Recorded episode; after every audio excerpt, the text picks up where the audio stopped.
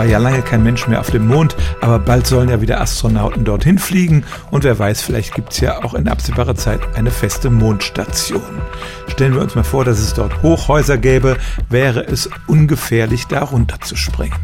Auf den Videos aus den 70er Jahren sieht man gut, dass die Schwerkraft auf dem Mond nur ein Sechstel der Erdanziehung beträgt und es sieht so aus, als könnten sich die hüpfenden Astronauten dort nicht wirklich wehtun.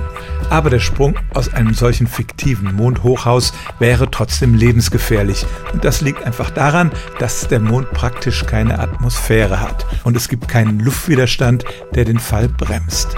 Auf der Erde wird ein Fallschirmspringer, der aus großer Höhe abspringt, maximal 200 Kilometer pro Stunde schnell sein. Aber auf dem Mond wird die Beschleunigung nicht durch Luftreibung gebremst. Und deshalb kann man die Aufprallgeschwindigkeit dort ganz einfach nach den Newtonschen Gesetzen berechnen. Und wenn man von einem 100 Meter hohen Gebäude springen würde, käme man mit einer Geschwindigkeit von fast 65 Kilometern pro Stunde am Boden an. Und das wäre mit hoher Wahrscheinlichkeit tödlich. Also, auch wenn auf dem Mond die Schwerkraft erheblich geringer ist als auf der Erde, weil die Luft den Fall nicht dämpft, wäre der Sprung von einem hohen Gebäude dort auch sehr gefährlich. Stellen auch Sie Ihre alltäglichste Frage unter stimmt's at radio1.de.